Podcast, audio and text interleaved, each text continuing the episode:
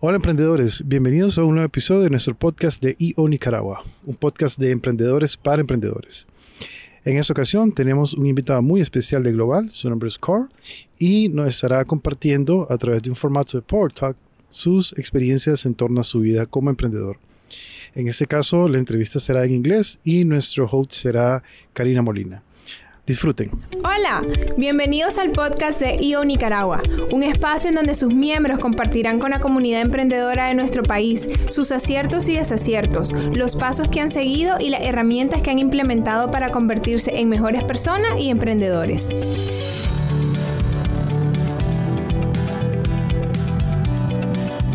Carl. Well, it is my honor to have you with us this evening, Carl. Thank you. Thank you for having me. Sure.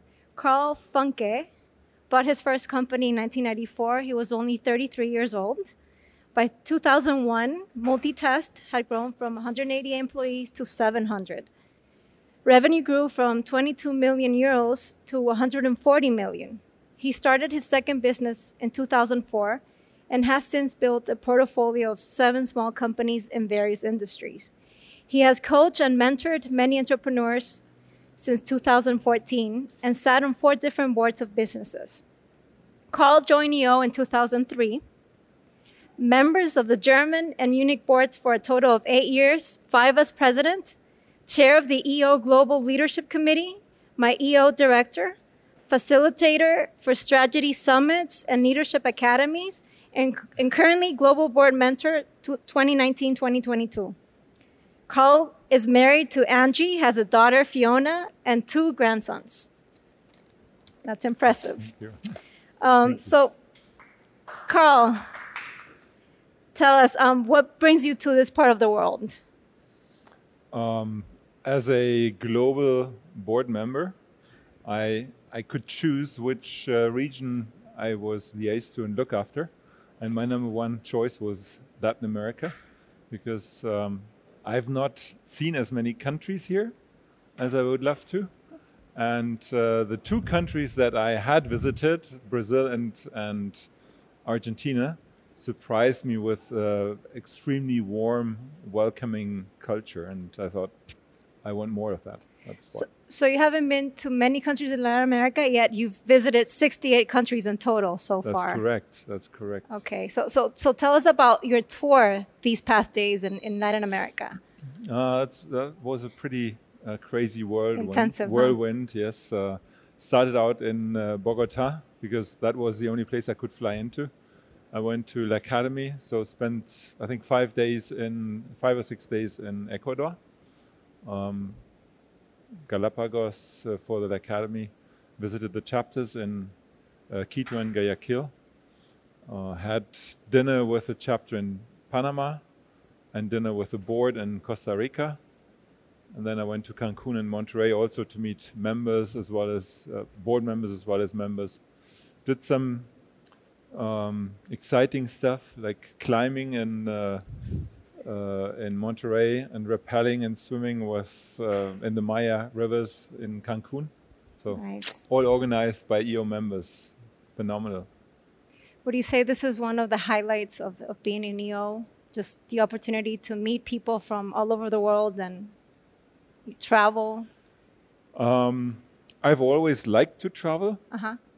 So, and I've always had many opportunities to travel. My business was very international, so that's why I've been to so many countries as well. Uh, but what makes it special for EO is that we meet each other on a different level. So, um, I've always found when I travel that I meet people and they, um, I, I learn about the culture and um, and the countries, but having EOers in these countries and meeting with them, different connections develop. I think the one of the core assets of EO is the deep personal connections we build, and um, you probably know the the term intimacy Yes. that we've um, coined in EO, and I've I experienced that all over the world, over and over again. Yes, that's that's what makes EO very special to me. So, as, as part of the global board, you are licensed with Latin America, you mentioned. Yes. And tell us a little bit about that that leadership. What what what is your vision within that chair? It's first of all, it's it's not a chair. It's um, I mean, maybe I should say that uh, as as global board members, we are all peers, and it's it's a true uh, team of equals. Except we have one team leader, which is the global chair. Okay. Uh, and all of us are liaised with one of the 10 regions, and we're all liaised with one of the committees. The liaison role is one of mentorship because um, we are there as ambassadors for the organization to go out into the region um, and explain what happens at EO and also go out into the region and listen and, and get a feel for what happens in the region. Because at the board, we have to take a lot of decisions that affect our members worldwide, and we are keen to understand how they, uh, how these decisions will affect our specific regions. We don't have individual visions. Um, we try to um, promote EO's vision and, and have a common vision at the global board. But so it's not about me up there. I'm. This is probably also one of the first things we have to learn when we come to the global board that we are just a team member. Team member. That's it.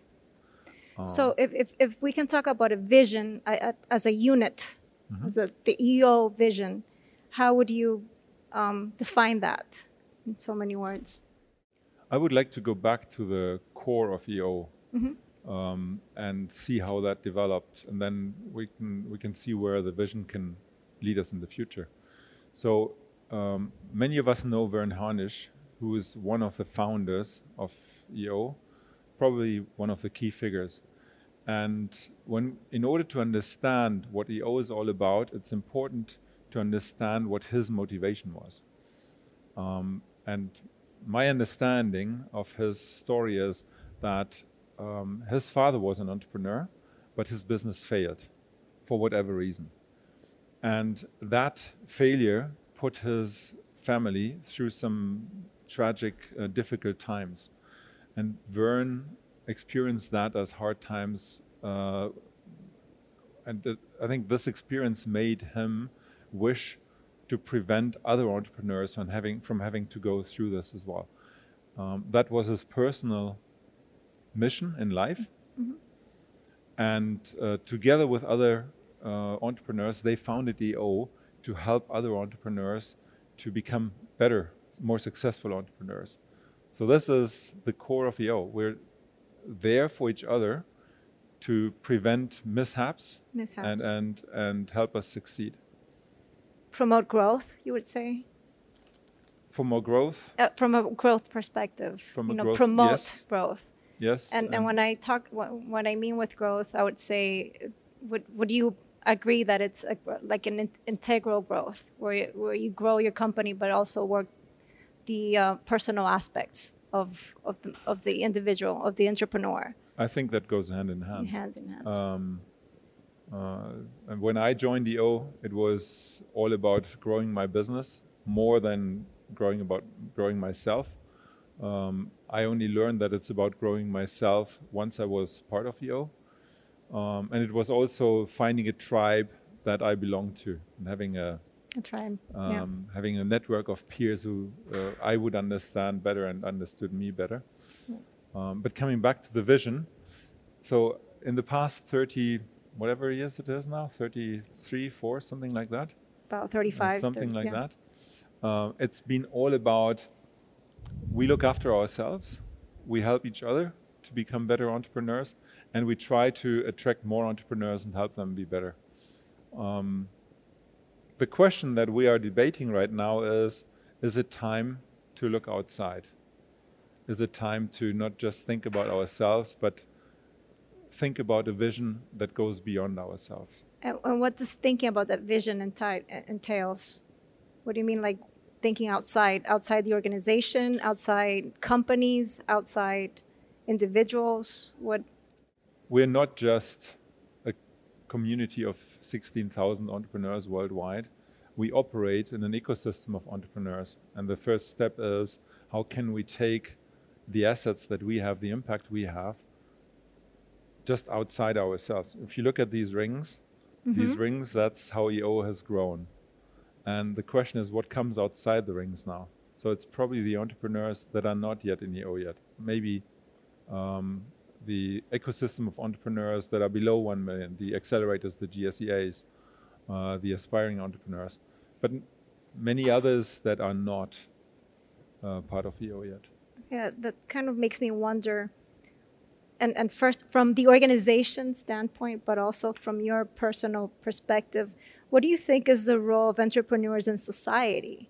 What, what, is, what is the role, or what should that role be if we must define a role for, for we had them? a little discussion about that over lunch, right? Yes, Okay, so you're asking my personal yes. uh, opinion now, right? I, and, I, cannot- and I guess it somewhere it'll intermingle with EOs. I mean, you've grown with EO as well. Yes. So, Yes, absolutely. Um, but I can imagine that with 16,000 people in EO, there are at least 16,000 different views, views and opinions. I agree. Um, and and I can also say that for me, it has also been a journey. Um, when I joined EO, um, it was all about my success, about my company, about my freedom. Um, but since I've grown and I've been in EO for almost 20 years now, um, I've changed my views a little bit. Um, I've today I believe um, while we have to first build successful and sustainable and stable companies, all our companies are part of society. Um, so we're not we're not an island. We create jobs. Um, we um, guarantee a healthy well-being for not just ourselves but for our employees and, and also for the communities we are part of. Uh, and I think it's the responsibility of our enterprises and of uh, especially of us as entrepreneurs is bigger than just ourselves and our families, even bigger than our employees. It's also for the communities we operate in. To leave an impact. Yes. And I personally believe EO has a very unique opportunity to live this. Do you think there's some um, spark of um, dreamer and rebel uh, in the uh, entrepreneurial DNA? Is, is would that be uh, uh, something you would say it makes we up are the misfits. misfits? I, I mean, some of that sounds so. like you know the impact of the entrepreneur is to is to leave uh, the world a better place. I mean, it sounds very romantic, or at least the responsibility that we have that is bigger than our company, than our employees, than ourselves, and even our families. So, is the impact on society and, and the world in, in, in that sense? Is there a little bit of like a dream spark or well, ro- romanticism, perhaps? When, when I listen to um, the young generation now, I find there is a lot of people, not just entrepreneurs, a lot of people who have very noble motives and, and uh, try to impact the world and make the world a better place. Um, as entrepreneurs, I believe we have more power, um, more ability, because we are we think differently, we are more creative, we are risk takers, um, we are a stronger driving force to actually do this as well. Um, and in many cases, we are we are impactful leaders as well. So um, we can make it happen. So, if you could talk to your 33 year old self right before purchasing that first company, um, would you still go through the entrepreneurial path rather than, you know, growing in, in a career, more professional path? Is- Absolutely. absolutely. Absolutely, yeah. Um, um, I'm not sure. Well, I don't think even if I knew then what I know now, I would have been wise enough to make a different decision. Uh, but um, I wouldn't have thought differently. But I think the, the impact we can have as entrepreneurs is much bigger than um, in any other role. I like that. Um, does it take leadership to be good entrepreneurs? So we know, you know, the the dreamer aspect and the higher purpose and taking risks. How about leadership skills? Is this something that you've seen that you can develop, that you've grown into these leadership positions that you've hold, held over the years? Do you think there's a, a leadership aspect that, that us as entrepreneurs need to pay attention and really like strive to improve, if anything, on them? Well, I would say as entrepreneurs, we are automatically leaders.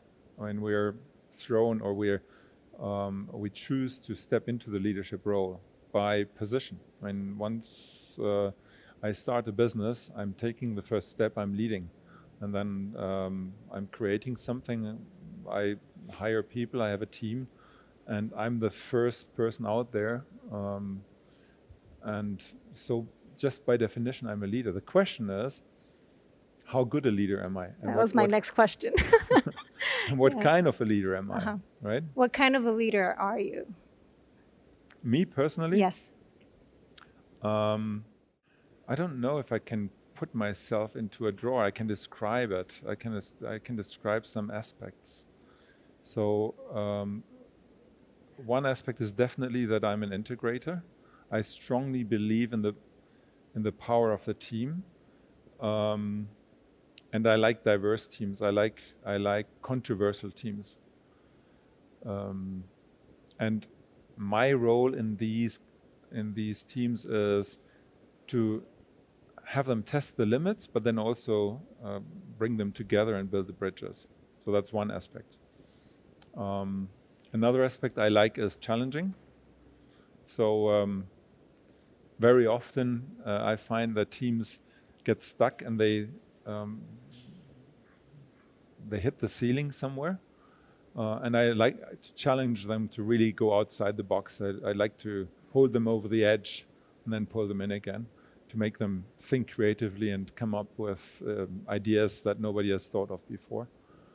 Um, So as an innovator in you as well. yeah, yeah, definitely, definitely. Can I reframe that question in a different way? Of course. Okay. So mm-hmm. so tell me about your ideal leader would have what three characteristics? The three top leadership characteristics and or the, that most great leaders display is humility first, Okay. curiosity second, Innovation, curiosity, okay. and caring. Character. Caring. Caring. Caring. Caring. Caring. Yes, caring. Caring. So humility, curiosity, and caring. Can you define caring for me, please? Um, we talked about that over lunch as well, um, and um, there is a saying: "Great leaders um, manage." Um, or I, I don't know who the quote is by, but it, it's it goes like this: um, "If you take care of your people, your people will take care of your company." Yeah. Um, and I truly believe in that because um, when people feel safe, uh, when they feel supported, and when they feel trusted, they rise to their top performance, and um, and each one of them will. And as a leader, if if you build this environment as a leader, uh, it's like um, it's almost like being the conductor of an orchestra Yeah. or or a great um, well let's not go into sports. That's um, but the, the conductor of a great orchestra has phenomenal musicians in there. And each one of them is is great. But in order to to bring the best out of the orchestra uh, the the director has to has to Yeah. form them to a team and bring them together. We're going to continue a few more minutes in the leadership part that I, I thought it was some of, of the things that I was able to capture during lunch with Carl was three things that really stuck to me. You said leaders that you you one of the things you enjoy the most is leading management in order for management to be kind, caring, and supportive.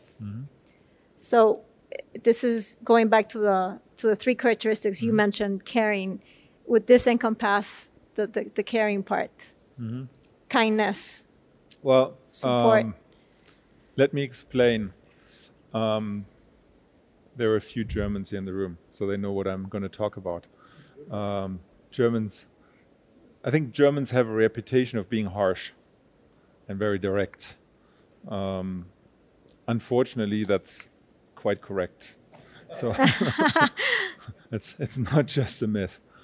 Um, but um, I've I've embarrassed myself numerous times by reacting in a harsh way and learning afterwards uh, that it wasn't appropriate because I didn't know.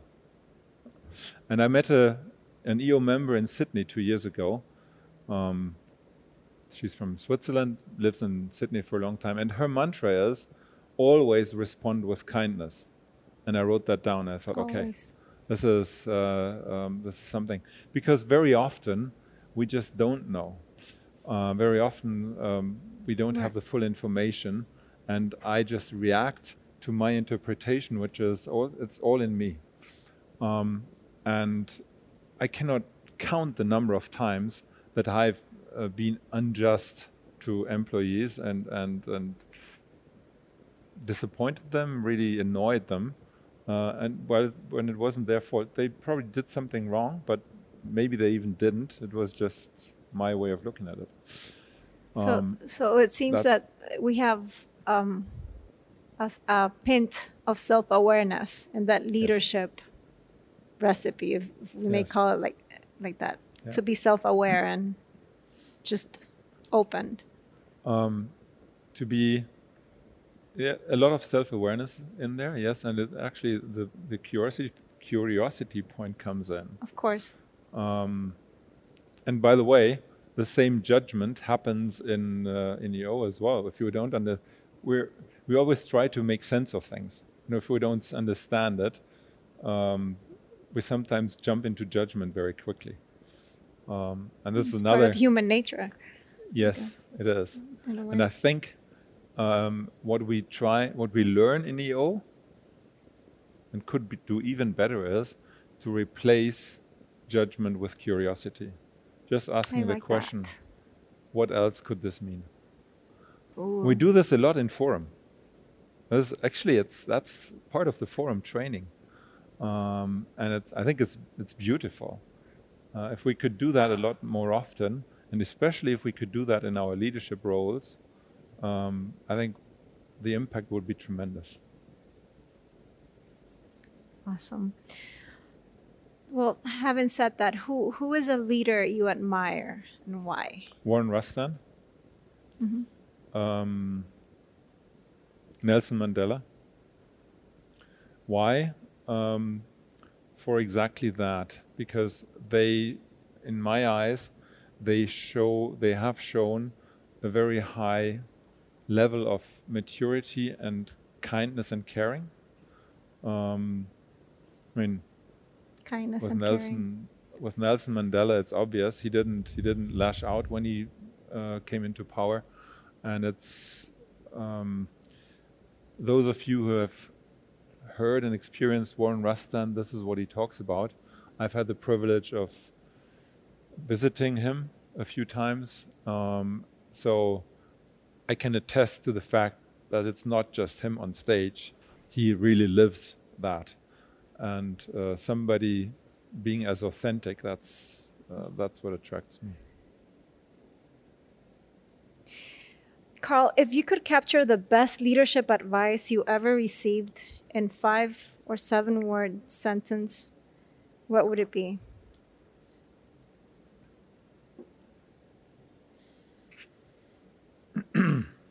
um, i could tell you a little story. Go ahead. I love stories. So um, it's an old castle, 16th century. Huge, um, big chan- uh, chandeliers hanging, and there are about uh, 150 businessmen, uh, the top of the, cre- uh, the um, top in Germany. And uh, it's a gala dinner, final uh, final event of the of the seminar and the conference. And I'm sitting at this table.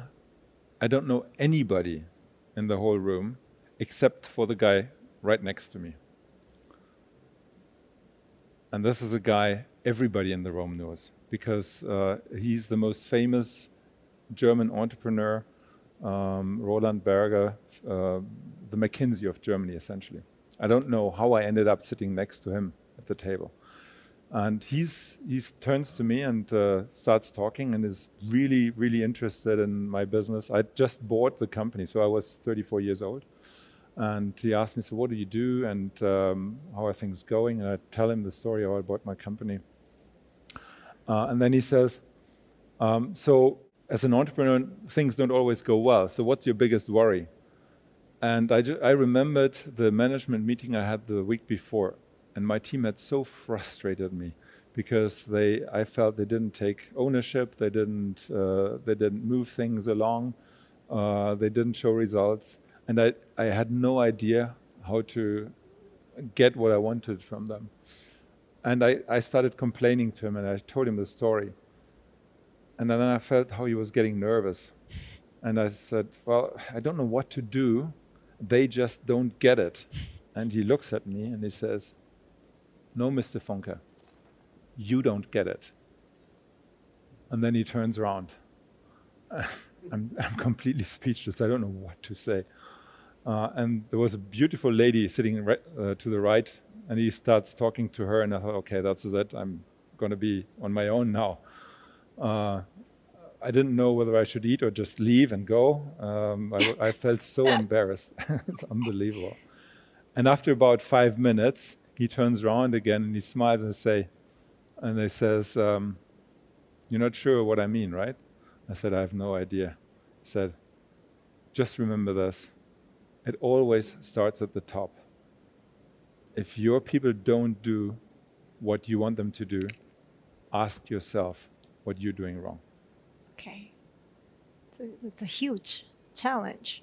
Yeah. So it brings me back to the role of leadership in, in communities and, and the role of leadership in our companies. Um, how have you experienced that making your vision clear to your employees and to your customers? And you know, how do you inspire really? How how because it, I I feel like many times we read about it often and it's easier said than done. But how do you actually go and, and you know bring it from the top down? I think we all get most inspired when we taste success. Okay. Right? Success yes. is addictive. So, uh, one of the secrets is to bring success to my teams and to my people. So, if I, if I can help them be successful in the right direction, then they'll start wanting more, and they'll just go in that direction.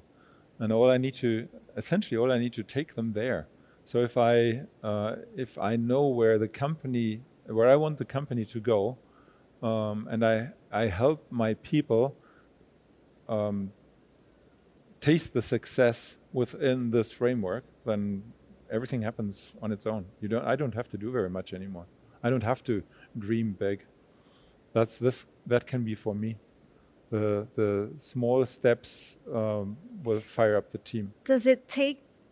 Um, because success can be very broad as well. So what what is success to me might be different than what is success to you or to my employees, and even you know within the organization, what success is for for the leadership team versus what success is for, you know, someone who's who who is not involved in the operational aspect of the company as much.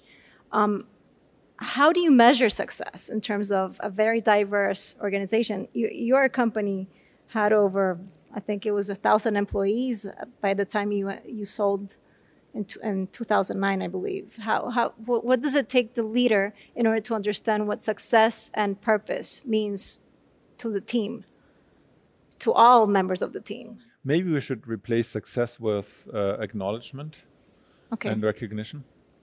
So um, when I when I think of the people in my company, they were on fire because they got recognition and acknowledgement from customers, from business partners, from their peers from their bosses. So they they um, were able to operate in an environment um, where they experienced challenge and acknowledgement and support all the time. Okay.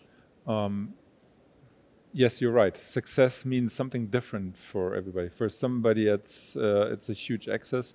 For somebody else, it's just um, having a healthy company and a stable company that grows over years. Um, and for somebody else, it's I don't know being. Do you famous. think there's a sense of purpose within that scope of acknowledgement and, and self growth?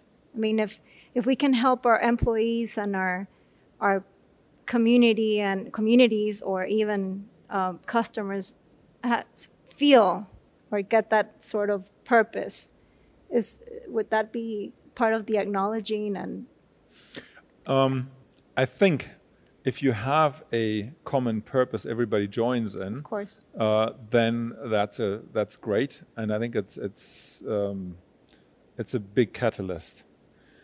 Um, but it doesn't have to be that. Um, I believe all of us, as human beings, we're trying to grow in one way or another, uh, and it's a it's a very basic human need, and anybody who helps us fulfill that need um, we, we are attracted to any environment, any, any team, any company. And uh, if we experience that, I think we consider that success. I love that definition. Really. Um, okay, back to EO. Let me. I just. I have a few questions I'd like to understand from from the global perspective in terms of membership and growth within the organization. I mean, for, of the organization. You know, new members. What is what is the vi- the vision for EO? Um, current vision, I should say, of what makes a qualified member of EO um, what kind of, of strengths, what kind of traits, what kind of accomplishments are you looking for in, in, in, in new members around the, uh, around the globe? I wouldn't say that we have one standard definition for um, what makes an EO member, and that and that's good, because there is Mhm. no one Diversity, formula. right. There is no one formula. No, I think that I truly believe after 19 years in EO that one of the strengths of uh, EO is the countless stories, business models, life models that you find in EO if you uh, if you go out and, and reach reach out and try to find. Um, and I think that's what makes EO special. We are not run of the mill. We we welcome those people who are those entrepreneurs who are a little bit different. A little bit funky. Funky, yes, exactly. yeah, it's uh, we're uh, we don't fit the mold, and that's that's what makes EO um, truly special and truly unique, and that's that's why uh, there is such a deep pool of experience and, and learning opportunities. So not fitting a mold. Yeah, yeah. I like that. Okay. Um, and within that, what do you how, how do you see the role of, of, of female entrepreneurs within the organization at first and within and in a broader sense within a community? Um, well, it's an open uh, secret that uh, we we are desperately trying to increase the female membership, um, and it's an open secret that various chapters find this very challenging, including my own chapter at home. Um, I personally was not very successful when I was president. The my successors are doing a lot better job. Um, uh, I I think having female membership is an essential part in EO, uh, just as having female members in a forum is very enriching. Um, just just getting the other perspective. I mean, when I when I just think of some of the stories and some of the challenges I shared in in my forum, um, and we didn't have a female member in there, and then later on I got that perspective from from another situation. I thought, wow, um, I would have liked to hear that story. I would have liked to hear that perspective earlier. And So how about the role of women in in companies, you know, in, in bigger companies?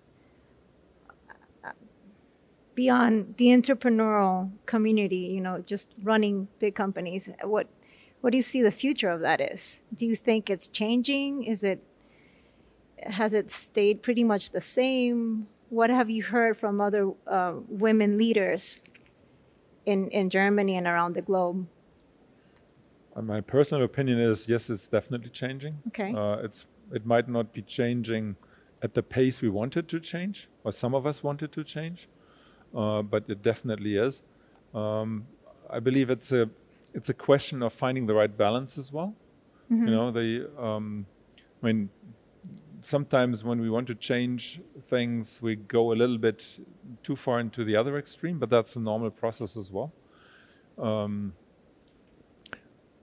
we're probably trying to find a good balance between what biology is giving us and, and how we are trying to evolve as a uh, as a society and as uh, as businesses as yeah, well. and I think one of the main issues for me as a, as a as a woman, I'd say, is many times we feel that you know um, all these quota talks about having leaders that are that are women or having more women in an organization. Sometimes we might feel like um, it's not because of my talent, but because I need to fit a quota. How would you how would you respond to a woman to to women that might be concerned about that?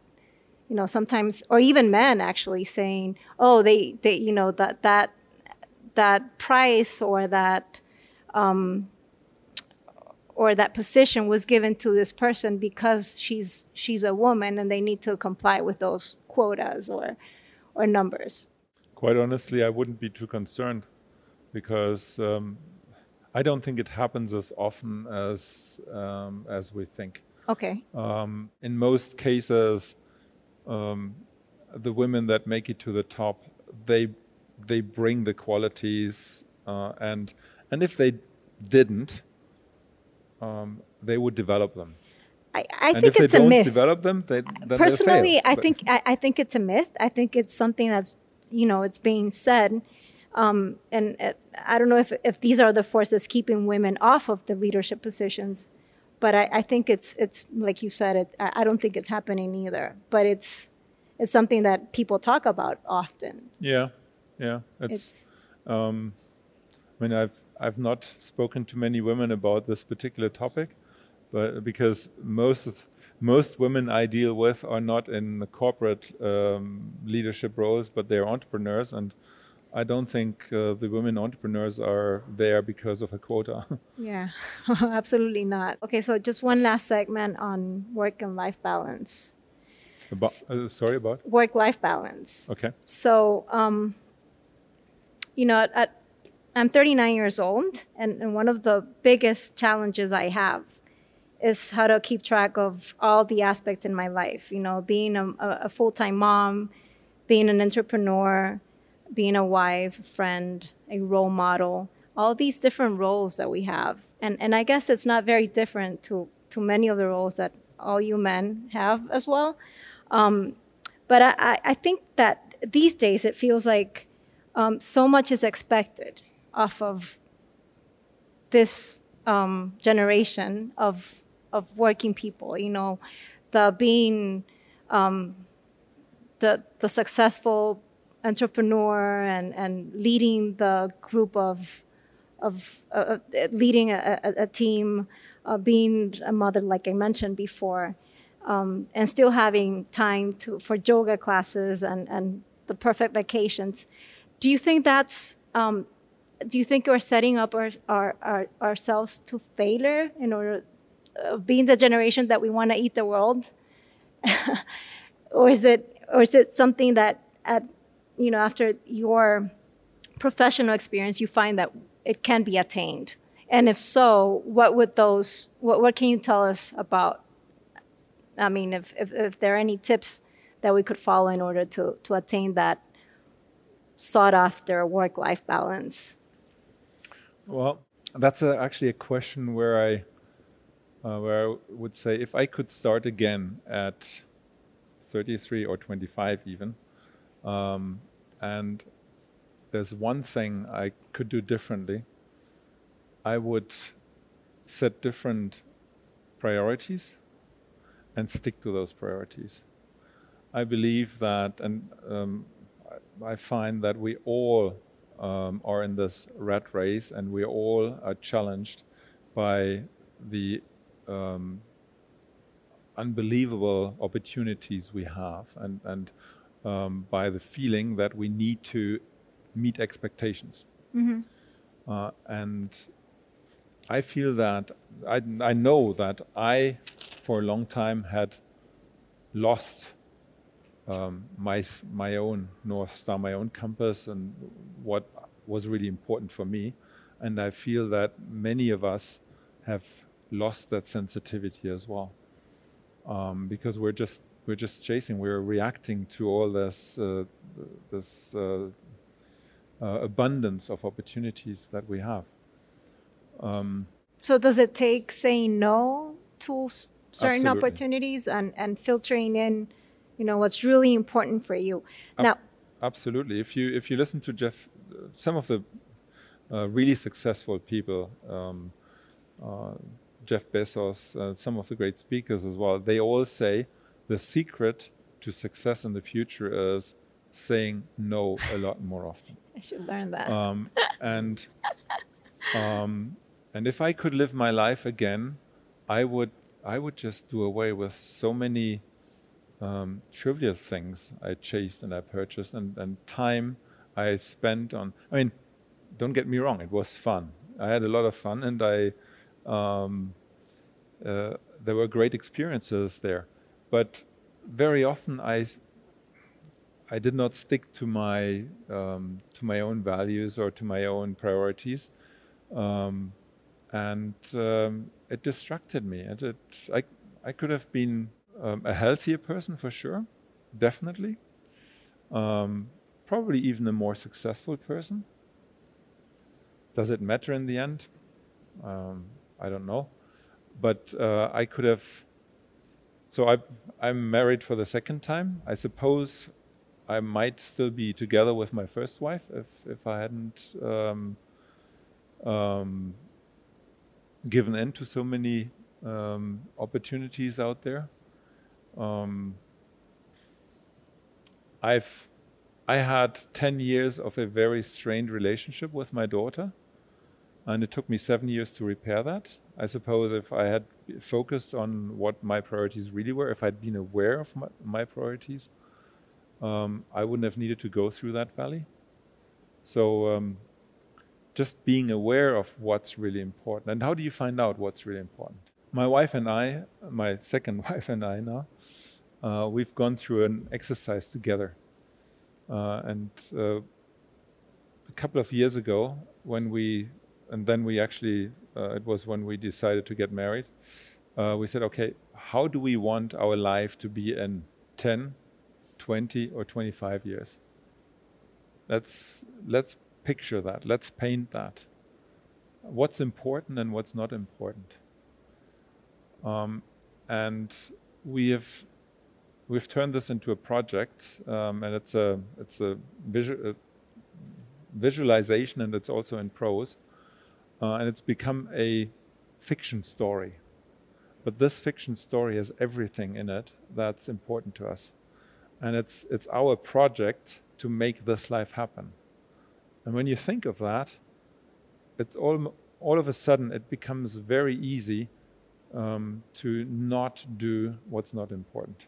and, and these things that are, are important, um, what do you base them on? Are you basing these important aspects on feelings, on the type of things you want to accomplish, or material things you want to purchase, or experiences that you want to share? What are you basing that vision or that story on? Is it First of all, it's a little bit of everything.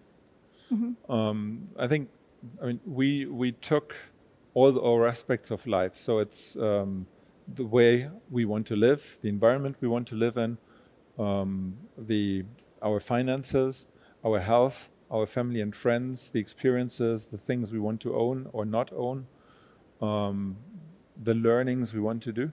And it's important to understand that it's a living project. So um, this looked different five years ago, and it looks different now. So COVID has changed some of that. Because just to give you an example, uh, we both love traveling and experiencing other cultures. And um, we set out to say, okay, uh, we want to live in a different country, in a different place for three months a year. Go hmm. there, don't not travel there, but go there, become local, understand, and then go back. Mm-hmm. Take that experience coming back, uh, and then and be be enriched and pass that on as well. Well, when COVID happened, this this wasn't feasible anymore. So we've had to change that aspect a little bit. But so um, the flexibility part also, yeah, like be yeah. flexible and yeah, and and and you need to be flexible right in order to evolve those visions. Right, and uh, for instance, I, I think I had three or five hobbies, three to five hobbies listed there, and I've reduced them to two now because I've I figured it's not important to me anymore that I uh, follow all three. I'm I'm now uh, just passionate about two, and then you. Uh, and that's okay too. That's I mean, fine. you can change the plan. It that's, doesn't. Yeah, totally. So it's part of yeah. of living. You know, like the there's a saying that says life life is a journey, not the destination. So it's pretty much you know just enjoy the journey and be flexible. Right. Change your change the the plans. Be flexible and, and enjoy the ride? Would, would yeah. that be like a, a, life advice? I think uh, an advice, if I we don't give advice in EO, but I, I'll use it anyway. Uh, an, That's an true. advice, if I could give it, if I could give it to young people, to my younger self when I got married the first time, if I could, I would have loved to give it to my daughter when she got married. Uh, is think of the life you want to build together. Think of the life. And and and approach it um, as a team, building that life, and then talk about the roles you want to play. And there might be different roles at different phases in your life, and that's okay. Um, and you find out that you want to change the role, and that's okay as well. Uh, but it takes a lot of stress out of relationships and out of expectations as well. Yes. Okay. Yes. I agree. Well, thank you, Carl. Thank you so much. That was very generous. Thank you. EO es la red de emprendedores más influyente en el mundo, con más de 14.000 miembros a nivel mundial. Somos un catalizador que permite a los emprendedores escalar sus negocios al siguiente nivel, con herramientas y una red de emprendedores global para hacer crecer su negocio a más de un millón de dólares en ingresos, brindándoles también habilidades para convertirse en un mejor líder.